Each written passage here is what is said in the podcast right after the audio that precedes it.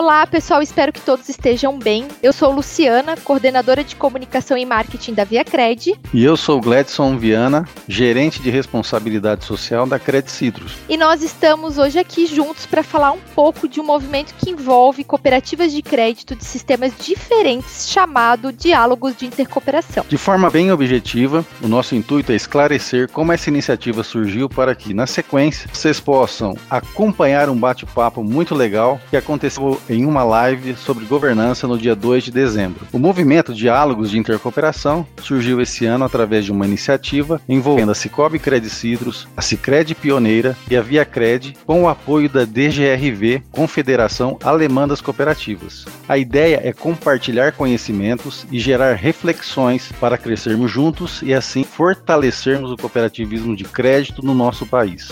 Então, essa live foi a quarta edição dessa iniciativa, sendo que outros assuntos super importantes e desafiadores já foram abordados por esse grupo, como comunicação, propósito, compromisso social e interdependência. Então, confere esse bate-papo que nessa edição também contou com a participação da Cressol Horizonte e até mais.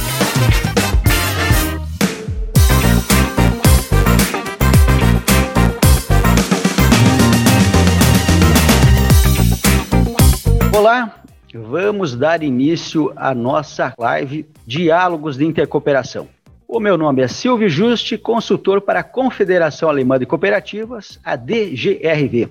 Inicialmente, quero agradecer a todos vocês que estão aí nos acompanhando, dedicando esse tempo para discutir um pouco conosco sobre a questão da governança, que será o nosso tema neste dia de hoje. Quando nós falamos em governança, o espectro da governança é muito grande. A governança sustenta uma organização. É ela que consegue levar a perenidade da organização de uma forma mais eficiente. E quando nós falamos em governança em cooperativas, nós temos que perceber que os princípios os valores cooperativistas estão necessariamente ali dentro. Não há como dividir isso.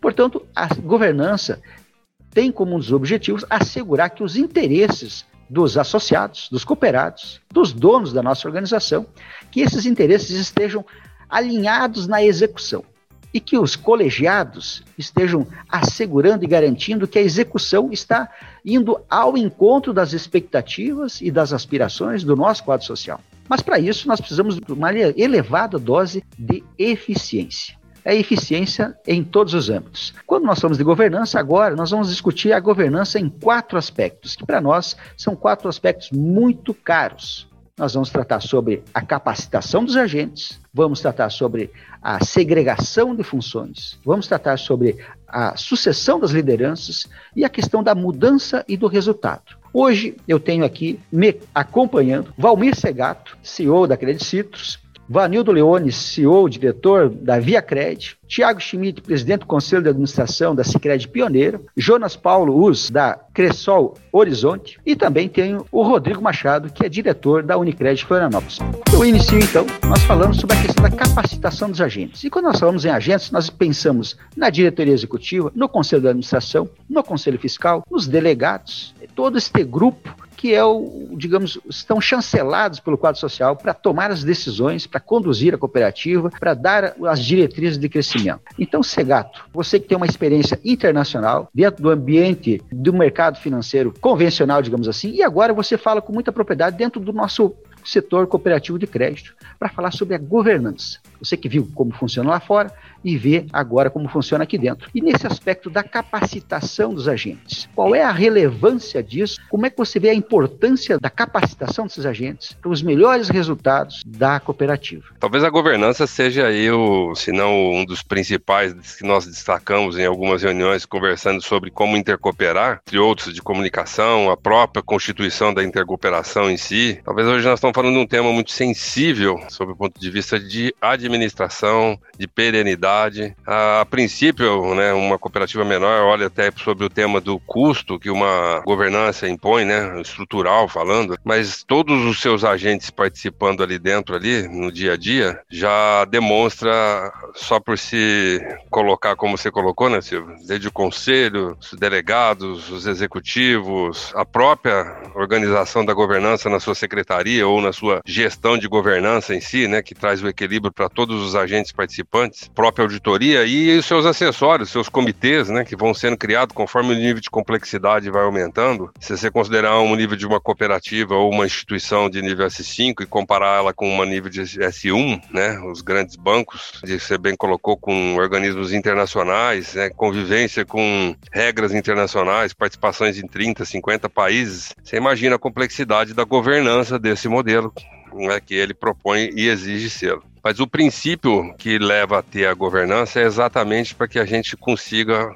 como você bem colocou, a perenidade da organização e que ela atue de uma forma bastante direta com os seus objetivos traçados. A nível de Brasil, o IBGC talvez seja o órgão máximo aí que nos ajuda a entender e até formar, e como o tema aqui é formação, a gente tem tanto nos organismos privados, organismos comerciais em geral, grupos familiares, todos eles hoje preocupados com o tema da governança. Constituir o seu conselho, deliberar, gerar seu estatuto, elegê-los né, e formar essas pessoas. Isso está sendo pauta de todas as discussões e não é diferente no sistema cooperativo. E falando um pouco de formação dessas das pessoas, como o tema é novo, automaticamente ele precisa de uma agenda organizada e permanente de formação. Não só formar, como certificar e depois dar continuidade na evolução que a própria governança está se propondo a ter. Você bem colocou aí, né? Nós vivemos um ano com uma grande dificuldade de convivência, onde um comitê de gestão de continuidade de negócio Talvez se a gente conseguisse elencar qual deles tinha aí uma, um fluxo e um processo estabelecido nas suas atividades para uma gestão e uma prevenção de ocorrências sanitárias como nós tivemos no caso da Covid. Por si só já mostra a evolução e a necessidade da permanente formação e educação dos seus agentes participantes. Ou seja, que impacto que não poderia ser maior ou menor, considerando que essa era uma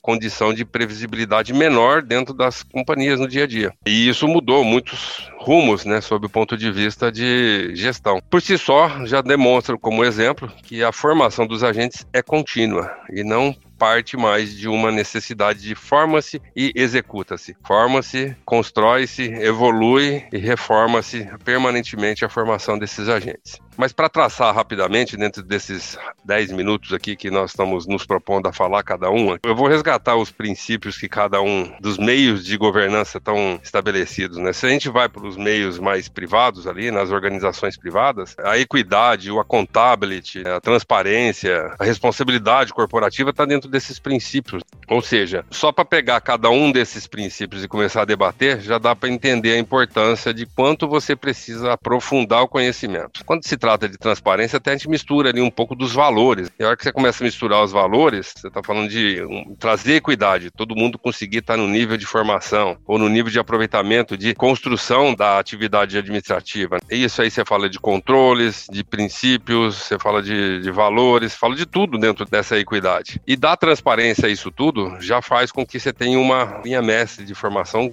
gerando bem bastante clareza quanto aos princípios. Mas em algum momento também, preocupado com que o cooperativismo tem de diferença com relação aos organismos comerciais ou privados, as organizações não só privadas, mas privadas públicas, como uma empresa como Petrobras, Vale. Imagine o nível de organização que nos vai criando o nível de complexidade que essas organizações, esses organismos têm. Mas olha que entra para o organismo mais cooperativo, as cooperativas, a própria CB contribuiu com esse trabalho e, e ela desenvolveu ali, né, uma, os princípios que eles são bastante equivalentes. E dentre eles, dois vão chamar a atenção, que vai falar sobre o tema de o porquê formar formar, o porquê dar formação ou dar continuidade desde a formação e a perenidade que se espera com esse quesito. Ou seja, a autogestão, senso de justiça, a educação e a sustentabilidade, além da própria transparência que já figura em qualquer organismo, fazem parte desses princípios. E para destacar um pouco de discurso em cima do que, que fala de formação dos agentes, a própria autogestão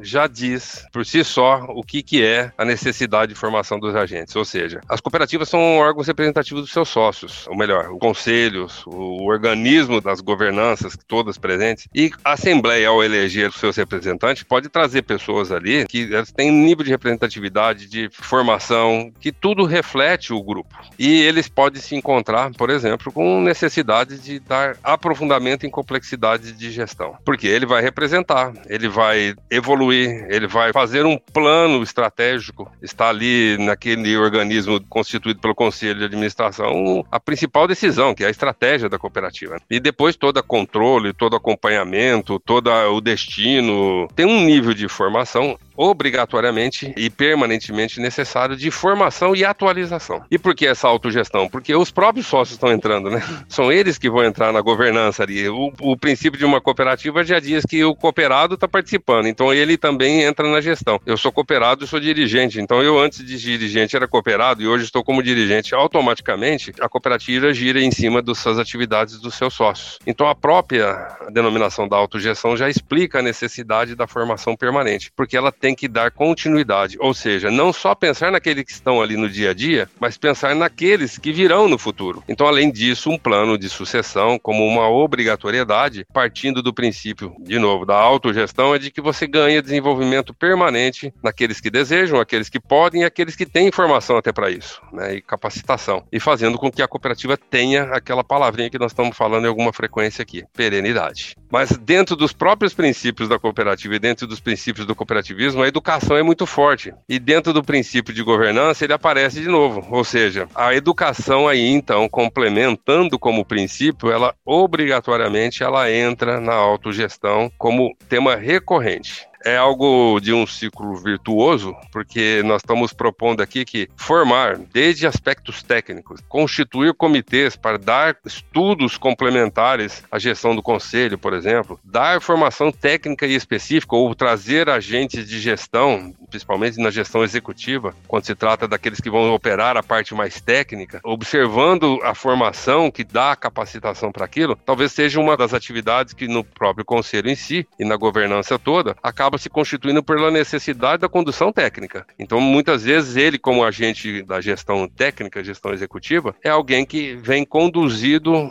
pelos princípios que a governança está estabelecendo, mas eleito pelo conselho, contratados pelo conselho, ele passa a ser um agente técnico de entrega tática das atividades do conselho. Só por essa complexidade, observando que a auditoria interna ou externa, a própria governança em si como um órgão de regulação e de complementariedade, de garantir a complementariedade entre as áreas, já demonstra que há uma quantidade de regras e resoluções, desde a própria Lei Complementar 130, passando por todas as resoluções que foi transitando o discurso da formação cooperativista e também da sua aplicação e a sua proximidade, como no caso nosso sistema financeiro, né, já demonstra que tem um arcabouço de formação de uma complexidade muito grande. Então, o tema, eu preferi transitar entre os princípios, é justamente porque a hora que você fala, vamos falar de uma organização que precisa estar estabelecida com nível de perenidade e construção. Normalmente os aspectos técnicos chegam na hora. Qual é o plano? Como é que é o plano estratégico? Como é que nós vamos fazer o plano tático de execução? E que estrutura organizacional nós precisamos? Quais os técnicos disso? Na área de risco que nós vamos ter que observar isso? Mas por trás disso teve que vir toda uma capacitação dos agentes que dão conformidade ao organismo chamado governança, que dão toda a continuidade para o estabelecimento da organização. No caso do sistema cooperativo, eu acho que a autogestão, né, ela consegue capacitar os seus próprios sócios, né, ela dá continuidade através da sua formação e a, um plano de sucessão está totalmente ligado à educação, dá senso de justiça para tudo isso aí e sustenta. O próprio princípio já se diz, né, ele conclui de forma sustentável.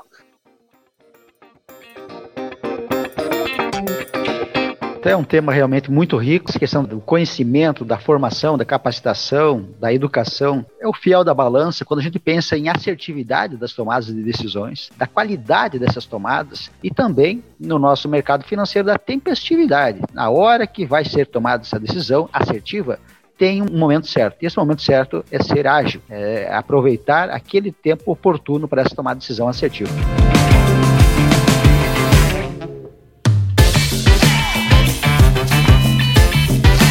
Vamos passar para o próximo tema da nossa live, que é um tema espinhoso. né? que é a questão dos conflitos de papéis que às vezes existem por uma questão histórica do nosso setor, que em algum momento da sua vida se deparou com a necessidade de segregar, de separar os papéis e as funções entre o planejamento estratégico, entre a diretriz e a execução. E isso é um desafio que eu acho que até hoje ele frequenta os nossos dias a dias. E é um exercício que tanto a parte dos conselhos de administração, os presidentes precisam fazer, quanto os executivos também precisam fazer. Para esse assunto, vamos convidar o Vanildo Leone, com uma experiência de mais de 30 anos diante da Via Cred, essa gigante do nosso cooperativismo, que vivenciou isso na pele há 30 anos atrás, como era o processo de tomada de decisão, a execução e como é hoje, como que amadureceu, como maturou esse processo. E a pergunta que eu faço para ti, então, Vanildo, é como que a gente pode deixar mais claro esses papéis internalizar isso no executivo, internalizar isso no conselho de administração, no presidente da cooperativa e principalmente como que nós podemos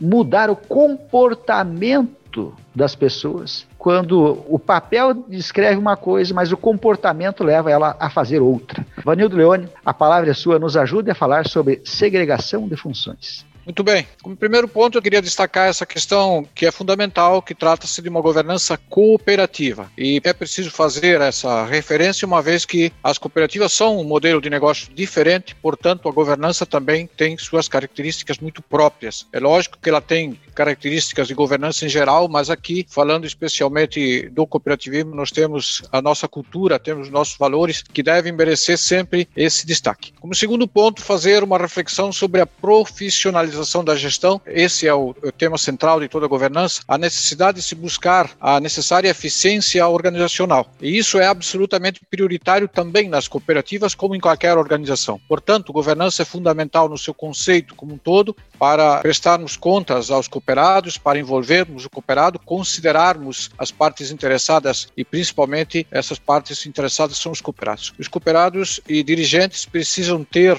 essa plena consciência de que a cooperativa deve ser administrada nos moldes que determinam a eficácia, a eficiência de qualquer empresa moderna bem-sucedida, respeitando-se sempre os valores, a filosofia e os princípios cooperativistas. E como terceiro ponto, entrar diretamente nessa questão da segregação das funções. Me parece uma questão de muita coerência, de muita necessidade de ser abordado de maneira muito franca, até porque a questão da segregação ela acontece de forma primeira na alta gestão. Então, parece-nos evidente que essa governança deve começar no alto dessa gestão, que deve patrocinar ele mesmo, sendo o exemplo, sendo a prática e assumindo essa função dessa segregação das atividades. E é uma medida que traz eficiência como um todo, traz coerência para o modelo de gestão eficaz para toda a organização. E é um processo isso, né? Que vai disseminando a partir da alta gestão e vai sendo uma prática que acaba construindo a cultura da própria cooperativa. E como quarto ponto, de modo especial, falar das práticas e da questão prática, como isso ocorre. E por que é importante, né? Acho que primeiro cabe destacar aqui os perigos da sobreposição ou da não existência da segregação para justificar o porquê que é importante. A sobreposição de funções de direção estratégica e executiva pode gerar conflito de natureza ética é difícil separar entre o, o, meu contato emocional com a relação que se estabelece dentro dos negócios. Em segundo lugar, reduzir o poder de influência, o segundo risco, né, e a capacidade de atuação do conselho de administração ante as próprias práticas do negócio da diretoria executiva e as próprias responsabilidades do conselho perante essa prestação de contas ao cooperado. Em terceiro lugar, gerar morosidade no processo decisório. O dirigente, quando concentra as duas coisas, pode ficar dividido entre o coração e a razão. E, em quarto lugar, gerar riscos operacionais por decisões tecnicamente não adequadas. As experiências práticas e a experiência mostra que onde a segregação é eficiente, é aplicada, temos resultados finais muito melhores. Isso é experiência, isso é científico, basta pesquisar. Não apenas os resultados econômicos, mas na estabilidade da gestão como um todo, na desconcentração dos riscos, enfim, traz benefícios que faz bem para a saúde da organização, para a saúde de todo esse processo, e eu diria que traz benefícios para a saúde da organização e das pessoas, porque esse é um processo muito delicado e quando há um processo estruturado nessa segregação, você trabalha de maneira muito muito preventiva. Alcançar a boa governança assegurando equidade aos associados, transparência, prestação de contas e responsabilização pelos resultados, com destaque aqui pelos resultados, e obediência ao marco regulatório, esses são os principais pontos da governança. Mas a questão do resultado, com destaque aqui, portanto, a responsabilidade pelos resultados é da diretoria executiva, ou do diretor executivo como o principal gestor da diretoria. E a responsabilidade pela estratégia e para cobrar esses resultados cabe ao conselho, liderado pelo presidente do conselho. Portanto, aqui nós temos dois papéis bem distintos e que justifica essa separação de atribuições. Independentemente da demanda legal e das boas práticas, a trajetória de crescimento, sustentabilidade, perenidade, conforme foi abordado já pelo Valmir, pelo Segato, é, requer essa boa governança e essa segregação efetiva. É científico,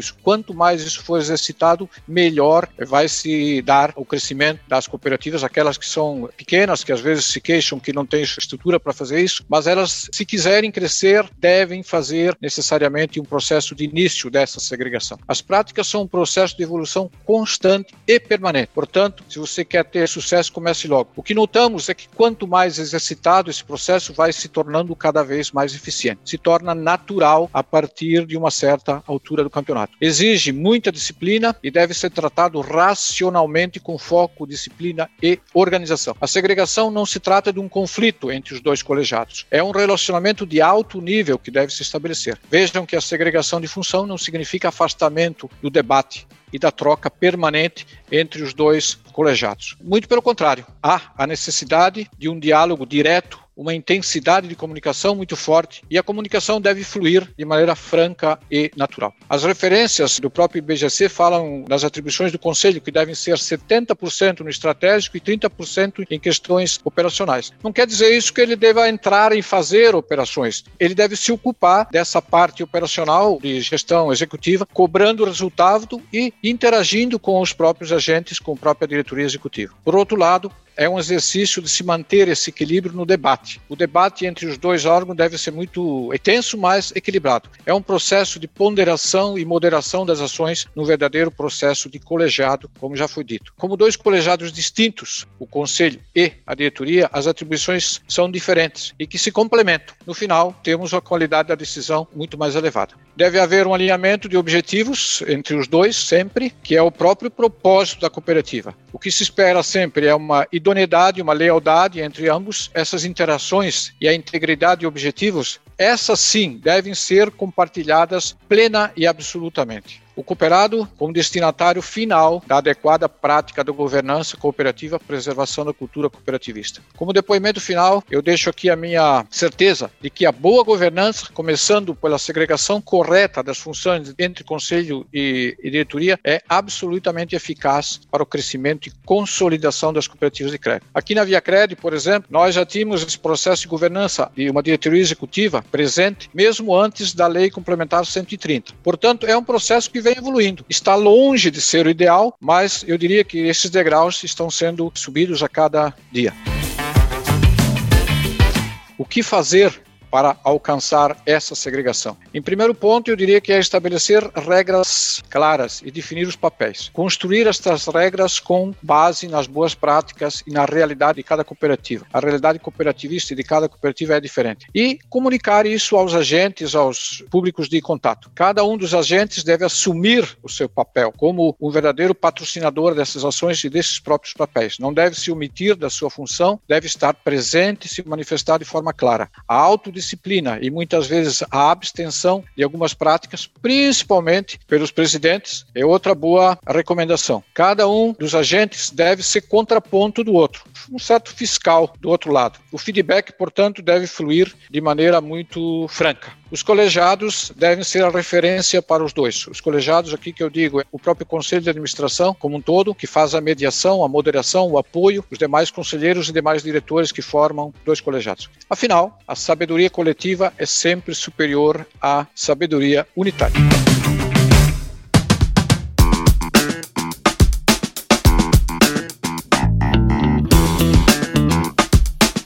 sucessão das nossas lideranças. Aquela insegurança de eu imaginar que ninguém possa fazer tão bem quanto eu faço. Ou aquele apego ao poder que eu não consigo abrir mão dele. Então essa questão da sucessão de liderança, como que nós estimulamos a visão de perenidade da cooperativa, de sustentabilidade do negócio do cooperativismo com base na sucessão das lideranças. Como que nós, Tiago, podemos exercitar esse desapego promovendo a entrada de novas lideranças? Tiago, a palavra é sua. Esse é um assunto bastante encoberto e é difícil a gente falar de sucessão sem falar de governança ou falarmos de governança sem falar de sucessão. E nesse sentido, acho que o Banco Central foi muito importante para o Sistema Nacional do Cooperativismo de Crédito pela inteligência que tiveram de trazer a pauta governança e inserindo alguns assuntos que era necessário para uma organização primária principal e num segundo momento, assuntos que não necessariamente eram menos importantes foram vistos também que havia necessidade de serem colocados em pauta. Então a gente entra na questão da segregação dos papéis, da responsabilização sobre os atos e omissões, das atribuições do que, que é papel do conselho, o que, que é papel da diretoria, para que num segundo momento o conselho de administração livre de algumas atribuições que tinha no passado, com o tempo sobrando, tivesse que colocar o assunto na mesa e dizer gente, agora vamos falar de sucessão. Eu acho importante reforçar aqui a importância que a Lei Complementar 130 teve nesse processo de dar mais clareza em relação à governança e segregação dos papéis ela trouxe a profissionalização para dentro das cooperativas e é essa profissionalização que permitiu o crescimento e expansão e a partir do crescimento e expansão que houve a necessidade de se debater mais, inclusive sobre a qualificação dos agentes da governança dentro da cooperativa. Nós temos um marco para mim um dos mais importantes que é a resolução 4434 também de agosto de 2015 que aprofunda mais ainda a questão dos papéis. O conselho de administração é responsável pelo o que fazer. Para onde queremos levar a cooperativa? Ponto. E a diretoria executiva no como fazer. É óbvio que a diretoria executiva pode participar nas questões do que fazer, é óbvio que o conselho de administração pode participar no como, mas se a gente tem essa clareza de que conselho de administração não contrata, não demite, não libera crédito, não recupera crédito, isso é papel diretoria, assim como é papel do conselho entregar na mão da diretoria os direcionadores estratégicos, e isso demanda tempo, demanda estudo, demanda qualificação e demanda diversidade que tipo de direcionadores estratégicos um conselho de administração só formado por homens entre 55 e 65 anos vai entregar? E que tipo de direcionadores um conselho de administração formado por pessoas na faixa etária dos 30, 40, 50, 60 e 70 anos entrega? Homens e mulheres professores, advogados, engenheiros, contadores. A diversidade, a pluralidade, ela traz muito mais riqueza para o debate na mesa do conselho de administração. Entrando já na questão da sucessão e ainda debatendo sobre a segregação dos papéis, a pergunta é quantas das 894 cooperativas que existem hoje no país do ramo crédito têm a governança implementadas de fato ou apenas de direito, porque a gente tem a resolução e tem as políticas de governança aprovadas, inclusive em assembleia. Mas quantas têm de fato a governança implementada em suas cooperativas? E o quanto o modelo presidencialista que o cooperativismo traz ainda carrega ou acaba prejudicando que a governança seja implementada de direito, e de fato. Depois de responder isso tudo, só é que consegue falar em sucessão.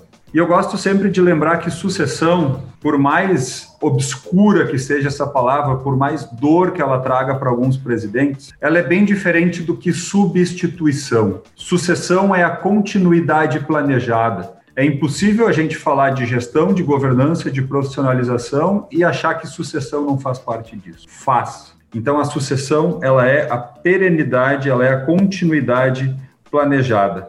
Quando a gente fala de sucessão, nós precisamos entender também, inclusive entendendo o papel desses atores, a qualificação dos membros do conselho. Porque hoje, aqui, quando o tema é sucessão, automaticamente as pessoas pensam na sucessão do presidente do conselho, que, aliás, é presidente do conselho não é presidente da cooperativa, não é dono da cooperativa. É simplesmente, esquecendo o modelo presidencialista, um facilitador nesse processo de governança um ente, um ator que representa todo um colegiado de associados chamado Conselho de Administração. Esse é o papel do presidente, fazer essa facilitação, essa organização dos temas. E quando a gente fala em sucessão, invariavelmente, não podemos pensar só no presidente que deixaremos para o futuro conselho de administração, mas também Quais conselheiros deixaremos para o próximo presidente? Isso passa por processos educacionais dentro da cooperativa, passa num relacionamento mais próximo com delegados, e aqui na Pioneira nós chamamos de coordenadores de núcleo, porque delegado, no nosso entendimento, ele é único e exclusivamente naquele momento da AGO, onde ele transporta os votos do núcleo. Mas e no resto do ano, onde ele tem proximidade com o conselho, onde ele participa do debate de atualização estatutária, por exemplo? Então, esse é o nosso entendimento de que essa proximidade, essa capacitação dos associados, dos coordenadores, facilitará subir a régua do conselho, ter um conselho de administração mais qualificado sim, com um conselho de administração mais qualificado, poder tratar de uma forma mais plena do item sucessão. Primeiro, a sucessão começa com um item chamado motivos. E normalmente pensamos em sucessão quando acontece um único motivo, que é a morte do presidente. Esperaremos nós, como gestores profissionais e qualificados, a morte do presidente para falar em sucessão? Há possibilidade de saída do presidente que não seja pela morte, motivos profissionais, motivos familiares, motivos inclusive de capacidade de gestão. Então, o principal motivo, e eu acho que ele sempre nasce, o primeiro passo ele deve ser dado pelo presidente, é o presidente perante seus conselheiros dizer, colegas, nós precisamos tratar abertamente do tema sucessão. O segundo deles é a própria resolução do Banco Central, a 4538 de 2016, que trata de sucessão. E daí volta a perguntar quantas cooperativas apenas têm uma política de sucessão aprovada, porque a resolução do Banco Central determina, mas e na prática? Quais são as ações que essa cooperativa tem implementada para atender aos requisitos dessa resolução? A garantia da estratégia da cooperativa, uma sucessão bem trabalhada, bem planejada, bem implementada, ela é também um fator que garantirá a continuidade da estratégia, que está diretamente ligada à questão da perenidade que o Segato bem trouxe. Nós, enquanto pessoas responsáveis e preocupadas com as cooperativas, precisamos ter esse entendimento de que não é só por uma questão pessoal ou de ego ou de cargo, existe toda a questão da cooperativa. E, por fim, um ponto importante é a transparência, a comunicação. Nasce dentro do conselho, depois, de forma estruturada, vai para a diretoria, vai para as gerências de agências, vai para os coordenadores de núcleo e, de forma planejada, faz isso num dia, preferencialmente à noite, e no outro dia pela manhã para a imprensa, onde todos os demais stakeholders passam a ter conhecimento, mas os associados souberam antes de que foi feito esse processo e como funcionou esse processo.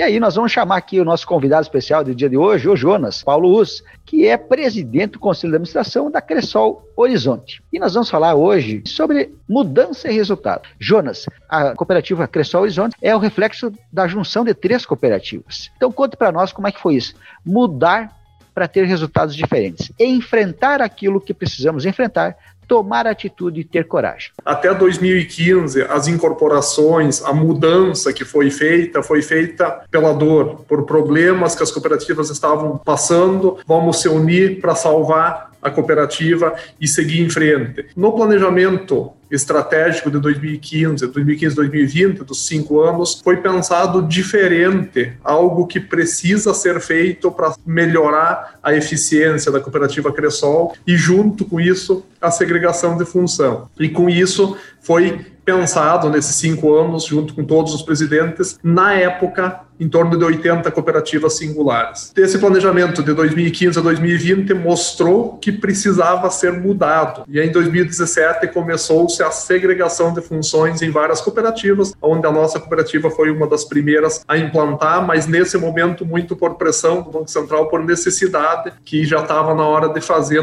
não dava mais para fugir disso. Nessa mudança desses cinco anos aí, 2015 2020, deixar registrado a maturidade que teve os conselheiros, principalmente os presidentes, mas também os conselheiros dessas cooperativas, pensar em se unir para ganhar em escala. E muitas vezes, claro que vai perder o espaço, vai juntar oito cooperativas com sete conselheiros cada cooperativa, vai sobrar gente, mas sempre foi pensado e sempre foi falado e conversado com as pessoas, com os conselheiros, com muitos sócios pioneiros que ainda eram conselheiros, além de pioneiros, de fundadores, também eram conselheiros, que é um assunto também delicado para tratar. É simples, fácil, tudo flores? Não. É difícil de ser tratado. Você está mexendo com pessoas, com projetos, com planejamento, muitas vezes com ego da gente também. E eu, como presidente do Conselho da Cressol Horizonte, a gente passou em 2019 por uma junção de cooperativas. De três cooperativas pequenas, a gente acabou se unindo e criando uma cooperativa que hoje é média. Então saiu de 80 lá em 2015 e hoje a gente está com 20 cooperativas singulares, cooperativas mais estruturadas, regionalizadas e buscando sempre atender o melhor vamos dizer assim, que nos últimos cinco anos a gente virou a chave, viramos a chave para um novo patamar da cooperativa. Tanto isso é verdade que nos últimos cinco anos a gente tem um crescimento em média de 25% ao ano e no ano de 2019 a gente teve um retorno, um resultado de sobras maior que toda a história da cooperativa até então. E esse ano, 2020, apesar de todas as dificuldades da pandemia, a gente vai fechar com um resultado melhor ainda. É um desafio, foi um desafio e continua sendo, sempre tem os pontos a ser acertados, mas hoje a gente vê que estamos no caminho certo e foi a melhor coisa que foi feito dentro da cooperativa Cressol cooperativismo financeiro do Brasil, no meu ver, ainda é muito individual. Cada um tem seu sistema, cada um tem sua marca, cada um faz do seu jeito. Se eu dizer que todos vão virar uma marca, não tem como. Agora, cada um com sua marca, e dividir sistemas eficientes, eu acho que é um dos caminhos que a gente precisa pensar a médio e longo prazo. Muitos países do mundo já fazem isso. Nós hoje temos consórcio compartilhado, temos cartão compartilhado, temos próprio INSS também compartilhado. Mas por que não pensar em um caixa eletrônico compartilhado. Em torno de 5 mil municípios têm cooperativa de crédito. Por que, que o caixa eletrônico não pode ser compartilhado entre todos? Diminuiria custo, centralizava num banco, algo nesse sentido, uma estrutura, mas que todos pudessem compartilhar, que com certeza seria muito bacana. Às vezes vem demandas em municípios pequenos, um exemplo, vou chutar aí 100 milhões de crédito para um município pequeno onde tem três cooperativas. Mas nós, como Cressol, não conseguimos atender esses 100 milhões naquele momento por algum motivo. Mas também tem lá a Unicred e tem o Cicobi. Será que nós não teremos que ter maturidade para nós, como Cressol, dizer, ó, eu não consigo atender os 100 milhões, mas vá lá no Cicobi, troca uma ideia, vamos tentar compartilhar esse crédito. Nós unimos e ganhamos na cooperativa, que com isso traz muito desenvolvimento. Muitas vezes acontece isso, eu não consigo atender 100%, vai para onde? Vai para um banco privado, um banco público, que aí a gente perde, acaba é, perdendo, deixa de, de demonstrar o quanto que é importante uma cooperativa em municípios pequenos.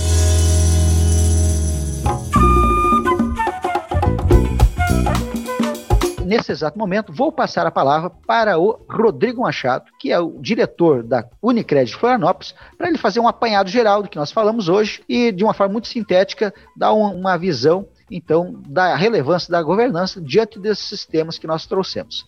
Rodrigo, a palavra é sua. Eu acredito que a governança, quando ela é instalada na cooperativa, ela muda os rumos desta cooperativa quando a capacitação chega, ela realmente coloca conselho e diretoria num nível de conversa, de transparência que flui e que com certeza gera bastante resultado. O Segato trouxe um assunto bem interessante, é, essa parte de capacitação depois que ela realmente está presente dentro dos dois conselhos, gera confiança também porque os dois lados entendem que o assunto que está sendo colocado é um assunto que vai ser tratado com transparência. É, a tempestividade é muito importante, mas essa tempestividade ela tem que ser com assertividade e com qualidade. Porque se não tiver esses dois pontos, não adianta a tempestividade da resolução ou da tomada de decisão. No momento em que os conselhos, tanto fiscal quanto delegados, quanto diretoria executiva, consegue ter este entendimento, você tem uma qualidade de decisão muito melhor. Um ponto do Vanildo também é fundamental isso que tu coloca dessa questão de maior confiança e principalmente a segregação porque no dia a dia a gente tem muito sair fazendo. Uma reunião, ela leva geralmente a uma decisão e a gente como brasileiro, a gente já quer sair da sala e já sair tomando ação. E por vezes não é dessa forma. Por vezes a diretoria precisa estudar o que fazer e o como fazer. Às vezes isso leva um tempo e isso está muito focado dentro dessa questão de segregação. Para o conselho entender o que ele determinou e muitos de nós aqui como diretores o como vamos fazer isso é a melhor maneira de fazer a OCB ela coloca dentro do plano de visão para 2025 que o cooperativismo será reconhecido pela sociedade por sua competitividade, integridade e capacidade de promover a felicidade dos cooperados. E ela está amparada dentro de oito desafios. E o segundo desafio é profissionalizar a governança e a gestão do sistema cooperativo. Então, a própria OCB, nosso maior organismo, ele coloca que tem que partir disso. Primeiro, claro, são os cooperados, razão da gente existir, mas o segundo ponto, o segundo desafio é essa profissionalização. Sabemos que muitas cooperativas já têm, já atuam, mas aquelas que realmente hoje não conseguiram avançar é um tema que tem que estar presente na mesa do conselho para que haja essa mudança. Muito bem, agradecer então a cada um de vocês, Valmir Segato, Vanildo Leone, Thiago Schmidt, Jonas Paulus e Rodrigo Machado. Vocês mais uma vez enriqueceram o Diálogos de Intercooperação, trouxeram para nós conhecimento, reflexões, provocações. Eu espero que nós tenhamos atingido o nosso objetivo de levar as pessoas, principalmente as nossas lideranças, uma capacidade de discernimento ainda maior e principalmente de tomadas de atitudes tempestivas, assertivas. Um abraço a todos, até uma próxima oportunidade e um ótimo 2021 para todos nós.